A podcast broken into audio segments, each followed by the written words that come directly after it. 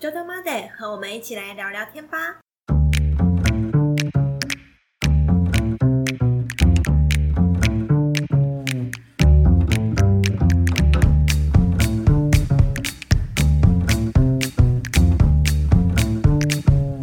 Hello，大家好，我是俗称酒鬼老板的炫。我是想要用甜点疗愈大家的德琳达，欢迎回到九豆。今天要聊聊的主题是：你家就是一间咖啡馆。我家就是咖啡馆。对啊，要如何成为一间咖啡馆？要如何成为咖啡馆？就是自己在家煮咖啡啊。哦，最近还蛮多人都会在家煮咖啡。我觉得这是未来很重要的一个趋势。趋势哦，嗯，我以为是一个很疗愈自己的 行为。也是，最近好像就是在手冲那种慢慢的过程，可以沉淀一下自己的心情，就是美好的一一个早上，一个开始。如果你不敢上班的话，我通常都赶着上班，所以手冲咖啡对你来说，在平日上班时候应该没有办法好好的疗愈你自己。完全没有办法，我会觉得可不可以快点、快一点、快一点？每天出门都在赶时间。嗯，对啊，但还是很建议大家可以在家里自己煮咖啡。为什么？其实有很多面向，嗯，都很造成我很鼓励大家可以买咖啡豆，嗯或者是店家帮你磨好的咖啡粉，甚至是所谓的绿挂咖啡。嗯，我们用很务实的面来说的话，因为比较省钱。比较省钱对啊，哦，因为省掉了就是店家加上去的什么水电费啊的那一种啊。对，所以你觉得就是我们自己买器具啊，买其他东西，这样子算起来，会比我们在咖啡厅喝一杯咖啡还省钱？省很多哎、真的吗？器具不会很贵吗？器具当然也是一个无底深渊的坑啊，要追也追不完。可是如果今天你没有要营业用啊，你也没有立志要当什么咖啡职人，什么超级厉害的吧台手，或者是你不靠它为生，买个堪用，或者是哎、可以用一段时间 CP 值高的，，CP 值高或是入门款，嗯，其实不用很贵啊。哦啊，你如果好好使用它，或者是妥善的照顾它，嗯，当然也可以用很长的年限。那整个设备摊平下来，绝对比你来店里喝一杯手冲咖啡划算非常多。对啊，要不然你拿计算机来算一下。拿计算机是不是？好啊，没问题。等我一下啊、我的计算机，好，我开好了。好吗？比如说，假设你今天买一支半磅五百块的咖啡豆，五百块嗯，五百块半磅咖啡豆是两百二十五克，嗯，那这样子一克咖啡豆是多少钱？两块钱。这个还不用计算机啊？你确定是两块吗？不是吗？你要不要细算一下？怎我一打今天真的比较累，吓死我了！你用五百除以两百二十五，五百除以两百二十五，嗯，对啊，二啊，好的，吓死我。了！我这话也神志不清。哦，好，今天比较累一点。好，那假设通常我们大部分客人自己喝的话，嗯。哦，比如说要煮个两三百 CC，它大概都是用十五到十八克。十五到十八，那我们多算一点，算二十，对，乘以二十，就四十元。对。所以你喝这一支半磅五百块的咖啡的咖啡粉的成本就是四十块。嗯那我们连滤纸一起一起算进去。嗯嗯，九豆卖的滤纸一包大概是在一百六十块上下，一百六十，但是有一百张。一百六十一百张，所以一张一点六。嗯，那就是四十加一点六。我刚才讲一点六出来的时候有点吓，但对一点六。今 天好像不是讲咖啡，比较像是在考数学。对啊，所以一杯加上去就是四十一点六元，对啊，就这样嘛。还有水啊，可能水可能大家就比较喜欢矿泉水啊，山泉水、纯水。可是你如果平日在家里煮咖啡，你应该不太可能是跑去什么大溪深山，或者是什么戏子七堵的深山山上去提取矿泉水，或者是我们要进到南投湖里去提取矿泉水，可能就在家里的饮水机、热水瓶，或者是有过滤系统、净水器嗯，出来的水。可是老实说，我不会算水的钱呢、因为台湾的自来水真的不贵。但你煮杯咖啡了不起三百七十而已。我我这个我老实说，我从来没有算过啦。嗯，好吗？那不然我们就全部加一加，我们就算四十一点六五四十二，如果算四十二块，嗯，价钱就是四十二块。了解。但是如果在酒豆，嗯，你以半包五百块的咖啡来说，你的酒豆喝一杯是一百八十块。嗯，真的落差蛮大的。刚才就瞬间安静了一下，好像还以为睡着了，没有，吓到吗？对。但是因为我后来想到，就是我喝的毕竟是你们咖啡师的技术，对，对，但是风味层次也不同啊，不能这样比，我觉得。当然，我们当然不是，我们当然不是说要让大家完全就是用这个角度去衡量这件事情，嗯或者是衡量你喝咖啡的成本，嗯而是说，呃，来咖啡店喝，当然你会喝到一定水平的咖啡，或者是可能会有一些其他的附加价值在。嗯，对，最少我们煮咖啡、炼咖啡也花了不少的时间啊，啊或者是一些成本，嗯，或者是一些设备的投入等等，所以我们才会去定在这个价钱。嗯，可是，嗯，就像我刚刚说的，如果你不是立志要成为什么咖啡达人啊，很厉害的感官达人，可能就是我还是喜欢喝单品豆啊，可是我也没有那么多时间可以每天来酒豆喝咖啡，或是去到你家附近的咖啡店喝咖啡，嗯，或者是像最近的台风天，风大雨大，然后我今天就非常想要喝一杯单品咖啡，对，那你也不太可能就是冒着风雨，然后我们就说好不管，因为我太想要喝一杯手冲的，我还是要穿着我的雨衣，骑着我的欧多巴，然后我们就要出门，这不可能。然后结果酒都没有开店，要开始敲门，来开门，我要喝咖啡。呃，酒豆只有偶尔会晚点开，但酒豆不会随便不开门，不开门我们一定会先通知。嗯对，台风天我们还是有开的啦。嗯，对，但我们也不可能叫客人就是冒着生命危险来喝手冲吧？嗯哼，对啊，这不太合理啊。台风天干嘛开店？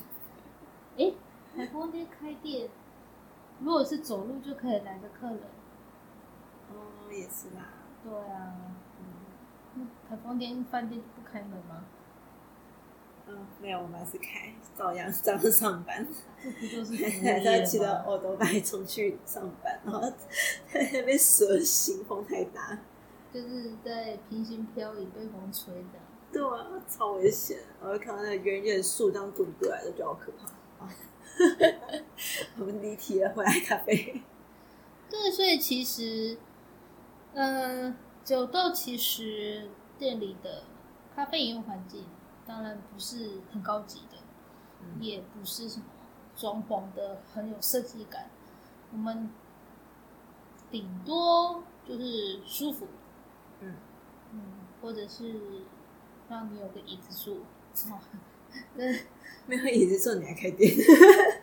哎，你没有听过“立影”这句话吗？站立的意义，用的饮。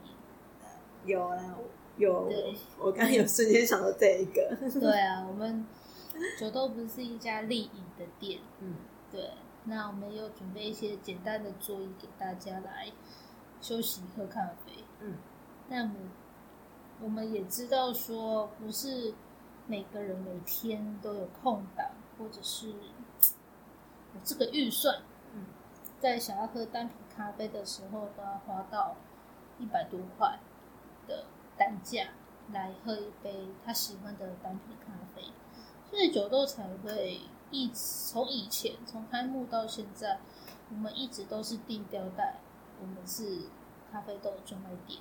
嗯，对，那甚至是像我们也会做一些哦咖啡店咖啡豆的活动，或者是像绿挂咖啡的活动。嗯，因为就算绿挂咖啡喝起来好像单价也比较高一点，嗯，但它方便，对啊，那它煮出来的味道其实风味值跟手冲相比也不会有很大很大的落差。嗯，可是不可能到完全没有啦。那我想问一个问题，我嗯，们喝绿化咖啡的时候，要像我们就是手冲咖啡的时候一样，就可能几秒钟要停一下，让它慢慢流，然后再继续冲。还是我们就可以直接在饮水机上面 一直加热水的？其实是啊，哪一个其实是，哦，其哪一个其实是就是你的饮水机啊，嗯，在公司饮水机你家的热水瓶下面直接冲泡就好了。这样就好了，那对风味就会不一样吗？如果以我们店自己本身设计出来的呃一些比例，嗯，基本上是哦，当初有设计下来，就是可能没有办法完全复百分之百复制这只豆子用手冲的那些层次风味，可以完全展现出来，但是六七成是绝对没问题的。嗯那还有方便，嗯呃，像我我自己在测试我我家的绿挂咖啡的时候，我真的就是拿我吧台上的热水，嗯，我就直接冲。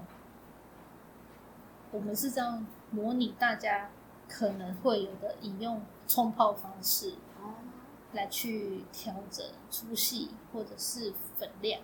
哦，对，因为我在网络上面看，还是其实有人用滤挂，也是用那个手冲壶去冲它，所以我就想说，连滤挂都要用有仪式感吗？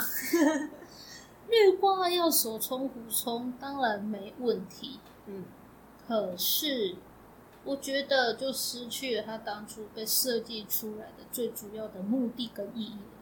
你说方便性吗？对，哦，如果说你还是要拿着手冲壶嗯泡绿挂，那不如就拿个滤杯加滤纸来手冲吧。啊，我理解你的意思了。对，嗯当然我们没有说不行，那我自己也测试过，呃，一样的粉量，呃，粉的粗细度，用热水瓶直接冲，或者是跟手冲壶直接冲，一样的秒数，一样的冲泡速度，一样的咖啡量，嗯其实当然手冲咖啡喝起来会好喝很多，嗯，可是会买手绿挂咖啡的人，他一定就是有他的比较不方便的限制。嗯比嗯如说，可能他办公室不适合摆那么多的机器具，嗯可能同事啦或主管会觉得很容易被误会，看起来他很闲，啊好像煮杯咖啡要嗯办家家酒一样，所有东西都搬出来。嗯，对，那那报告都不用写，对，好像事情都没有做一样。嗯所以有一些客人他们买绿挂咖啡，就是因为啊他在办公室，可能他今天中午吃饱饭，他想喝杯咖啡，或者是他早上去上班，上班前吃完早餐，他想喝杯咖啡。嗯那绿挂咖啡就是他们比较好可以取代的一个方式，这也是我们目前看过了很多咖啡器具之后，就是最惨、最惨、最惨，就是你还有个绿挂可以喝，有些客人也会觉得，嗯，那其实也蛮幸福的。嗯对，有可能他喝不习惯一般的美式咖啡，他想要喝单品豆的话，嗯那如果像有一些客人，他就会，他就会放很多比较有趣的器具在他自己的办公室抽屉。有趣的器具，嗯，比如说，我觉得这个也很适合，如果是你的居住空间比较小的时候，嗯，可以参考的。比如说像，我们来简单讲一下大部分的冲泡咖啡的器。具，好啊，像最常见在酒豆会看到的，其实就只有两种。没有看到很多种。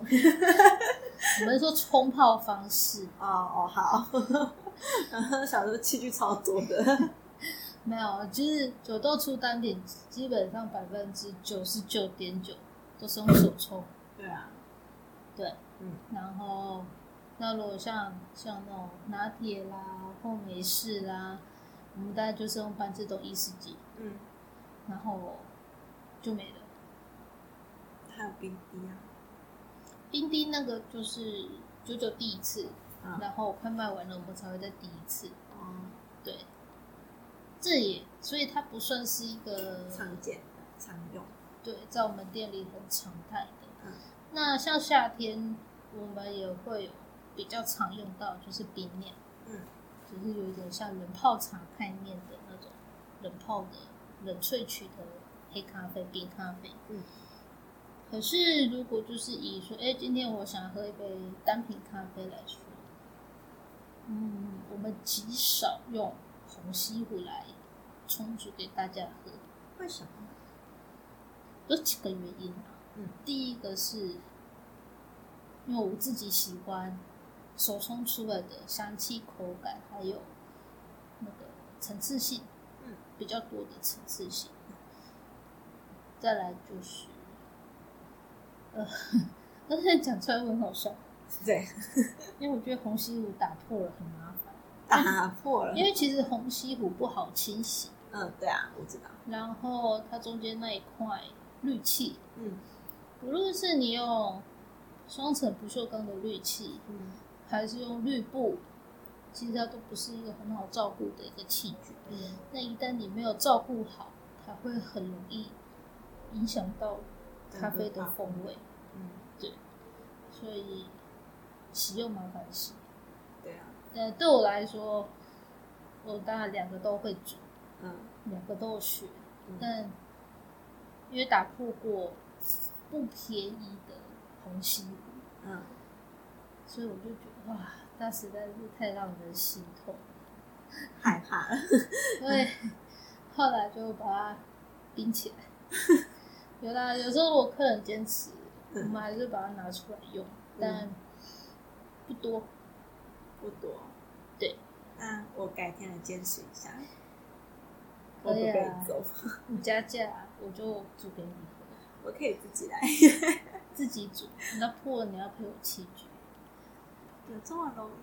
其实红西湖、上湖很容易被洗破，下湖很容易被烧破。我知道会烧破这件事情，对，然后上上湖最常发生的是被洗破，嗯，那下湖破最常容易是因为被烧破，那就看你要破哪一个。还是冰回去好了，我们继续讲手冲，没有啦，就是以以我偷懒的状态，就是我后来觉得，嗯，我们还是用手冲好了，但我觉得现在大多数有几乎是看到手冲，因为其实手冲是一个很容易入门嗯。的，它很容易取得各式器材，它也是很容易入门的一个冲泡方式，所以大家通常一开始学是学手冲因为不难。哦，那我为什么一开始学是学虹吸？顺序错了吗？以你有学过虹吸咖啡？我高中有去一间咖啡厅，就是算打工嘛，但是我我也是跟他讲说我想学习，所以他也是 no pay 的那一种，所以他那时候是教我虹吸。但是我那时候我记得我冲出来的几杯都很难喝，所以我就印象说虹吸是不是是不好喝的咖啡？并不会，其实虹吸煮的好，比例抓对了，什么从萃取时间对了，它它有一些风味跟层次是手冲做不出来的。是啊、嗯，其实虹吸不好学，你要学到精，跟要练手冲的时间不会差太多。我只记得那时候那个老板一直跟我说，我必须就是他整个搅完之后冲起来的那个，要是一个叫什么一个山形，对对对，山丘形，对对对对。然后我有一次好不容易弄出那个样子，然后之后就都没有用出来，然后好弱。可是，呃，我我不会很把山丘视为最终目标。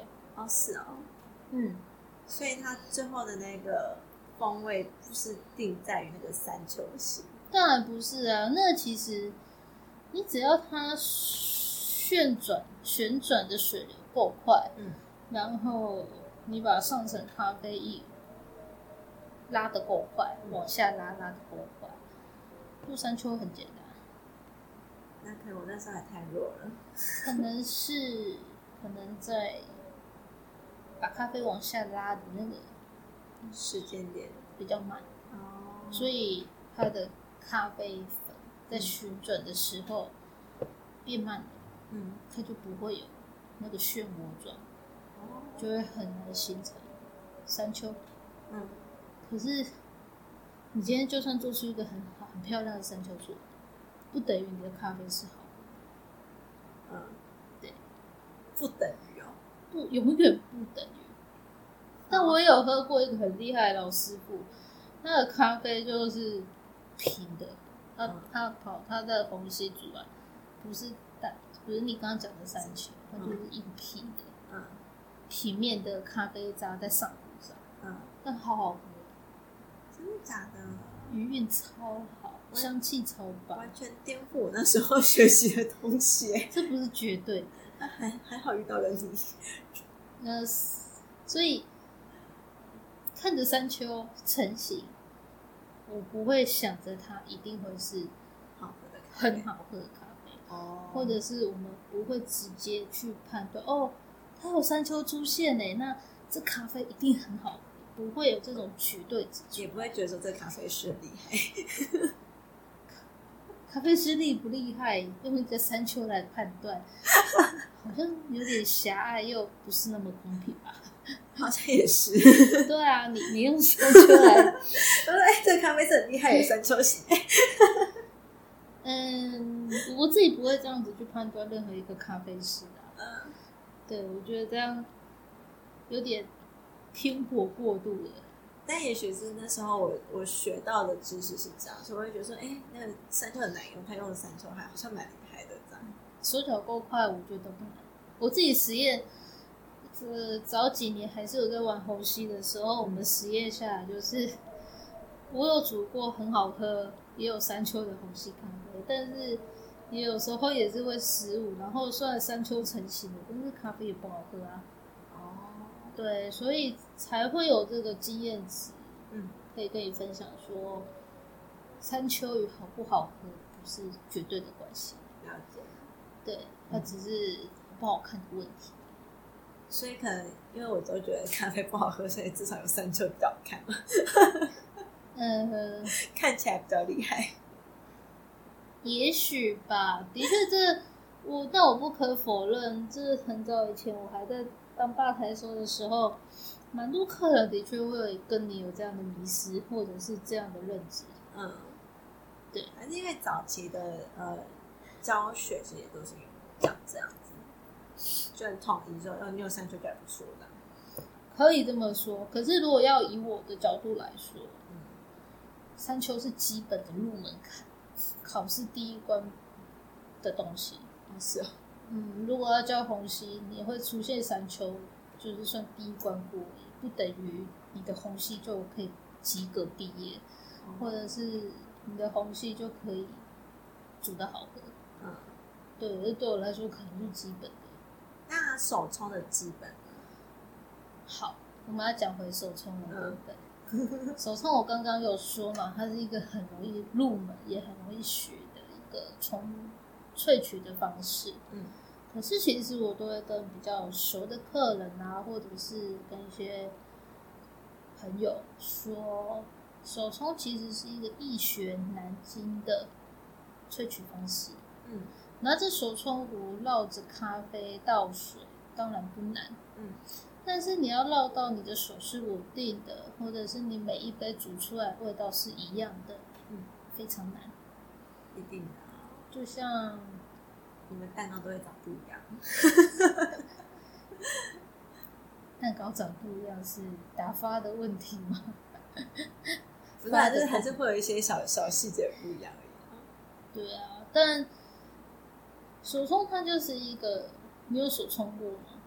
嗯，认真手冲是没有啦，就是随意在那边冲冲冲是有了。就拿着手冲壶在乱倒水。OK，呃，如果说你将来有机会是自己抱一道器具回家，嗯就是买的豆子或者买的咖啡粉，然后你再去买个滤杯、滤纸，一个你觉得好握的手冲壶开始冲，嗯你会发现，你可能投五十杯煮出来的每一杯味道都会长得不会是一模一样的。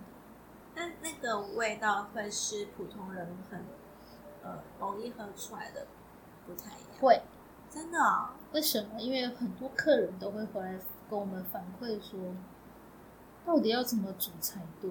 为什么会今天喝好喝，明天喝好惨烈？好惨烈，到他惨烈。自己这样跟我说，那同一包咖啡粉，嗯一样的粉量，嗯一样的水，一样的温度，嗯他一样用同一套器具，在一样的地点，但是今天喝出来好喝，明天煮出来，他觉得很像不是同一包咖啡粉做出来的。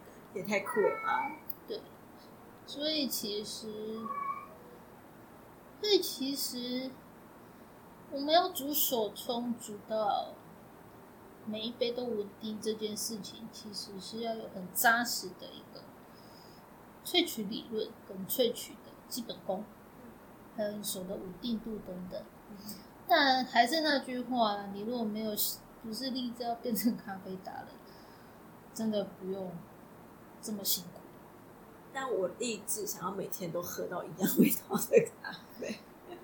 嗯，那我如果你很坚持，我不会推荐你用手冲的方式来煮咖啡，嗯，我反而会推荐你用其他的器具来煮咖啡，就像你推荐我买那那个咖啡机，就是比如说效能不错、萃取率不错的美式咖啡机，嗯，它就可以很稳定的复制出你想要的咖啡的风味。嗯，对，因为毕竟人的手不是机器，嗯所以它你要利用你每天煮一杯的时间，煮出一个像咖啡机一样稳定的咖啡风味，真的不是很容易。嗯对，那如果说，哎，当然没有什么兴趣要去研究这一块，我们我们当然就是会推荐其他的适合你的器具。哦，所以像，呃，那时候推荐给的那台咖啡机是我们自己用过，觉得价格也还不错，嗯算亲民。那出来的风味值离手冲咖啡不会太远，嗯甚至有时候我都会跟一些刚接触手冲来上课的学生说，你有时候煮的还不会比他好喝。这么残忍。那我们当然会给他一个是事实的答案，让他证，让他自己知道说，嗯，他为什么？也许他想要下定决心要来上课，原因是什么？嗯或者是总是要面对一下现实。那煮出来没有一台厉害的美式机好喝，大家是不是开始要继续认真练，还是要就此放弃？嗯就当就是煮好喝，当休闲娱乐，这样就好。嗯，对，了解。那如果说像哦，比如说你，但有些人家里他可能没有更更大的位置可以放哪一台咖啡机，嗯或者是你觉得要插电很麻烦，嗯那我们也会很建议另外一个器具，嗯，就是聪明绿杯。什么东西？聪明绿杯，聪明绿杯。嗯，聪明是给聪明人用的。不是，是他很聪明。啊、怎么说？他怎样的聪明法？聪明率呗，他就是你有在你家里或者小时候去什么长辈家，你有看过那种泡茶器？泡茶器，嗯，它可能就是茶叶丢下去，嗯，然后它还可以直接倒水，嗯可是那水不会往下流哦。但是如果可能，我们爸妈或者是什么阿伯，他反而可能放在一个咖一个玻璃壶上面，嗯茶叶就会自动往下流。我还没遇过这种。可能你没有遇过，但我遇到都直接用那个陶瓷那个茶。盘对对对对，就是，其实现在很多五金百货还是会卖啊，它就是一个很简易的泡茶器，嗯然后这个泡茶器，这就像我刚刚说的这样子，所以你就可以让你的咖啡泡，能让你的茶叶泡在那里，嗯然后泡到你觉得哎，诶这浓度差不多了，我就拿出来放在我要喝的杯子上放上去，嗯它的那个阀它就会自动打开，嗯，茶汤就开始往下流。是拿起来放上去，它才开始流。对，我通常是看到是就拿起来，它才开始流，慢慢流的那一种绿绿杯的。嗯，可能是一样的东西，真的吗？就是我之后可以找个图让你看。好吧好吧。那后来有人就把它运用在咖啡上面，嗯。就是它就是一个整个梯形、椭圆形的倒形状对，嗯。然后它有一个自动止水阀，嗯。然后你应该可以放个滤纸，嗯。上面放咖啡粉，嗯。然后直接倒热水。嗯。那只要你设定的时间到了，你就可以去把那一匙壶有咖啡渣的咖啡，直接放在你要喝的马克杯上，嗯。你的咖啡就会直接往下流，你就可以喝了。哦。嗯，它叫聪明滤杯，因为我们一般的滤杯认知可能就是，哦，就是一个任何材质，什么不锈钢、陶瓷、玻璃、塑胶，那那类 PP 材质都有可能。嗯。上面就是放个滤纸，然后可能就是要拿个手冲壶这样冲。嗯。这个是我们一般常见的这种滤杯。嗯。但聪明的滤杯它就是更简化，嗯。它就是一那就那一颗，然后像有时候我我如果外出或者是我也没有那么多时间可以好好手冲，我就把这个搬出来，出国非常好用，因为我只要有热水、有滤纸、有咖啡粉跟它，嗯，我一样也可以喝到一杯还不错的单品咖啡。对，我就不用说哦，我要带什么带什么。但是出国我觉得应该绿光会更好。呃，绿挂会更省事啊，对啊。但是如果想要喝到更多层次的风味，哦我就会很认真的把。我好像有一次去韩国的时候，我就真的带着聪明绿杯绿纸，带了一些绿纸，一包咖啡粉，一个聪明绿杯。天啊，这是咖啡师出国必备的东西。我还看过有人带整组器具出门。Oh my god！嗯，不会不会想到当地喝当地的咖啡。可是早上起来如果要喝一杯，还没出门的时候，有这么坚持？那时候非常坚持。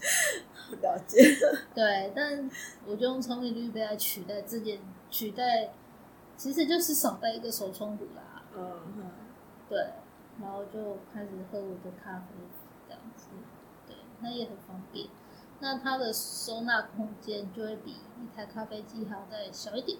嗯，对。那我记得我以前有客人，他就是在办公室放这一组，所以他只要滤纸摊开来，上面放咖啡粉，放到纯米滤杯里面，然后再去他们的茶水间按热水，嗯然后倒他要的量，然后可能等个两分钟，或是一分半，或是三分钟，就是看他自己的想要的时间，然后再去把它的水杯拿来接咖啡，他就可以喝。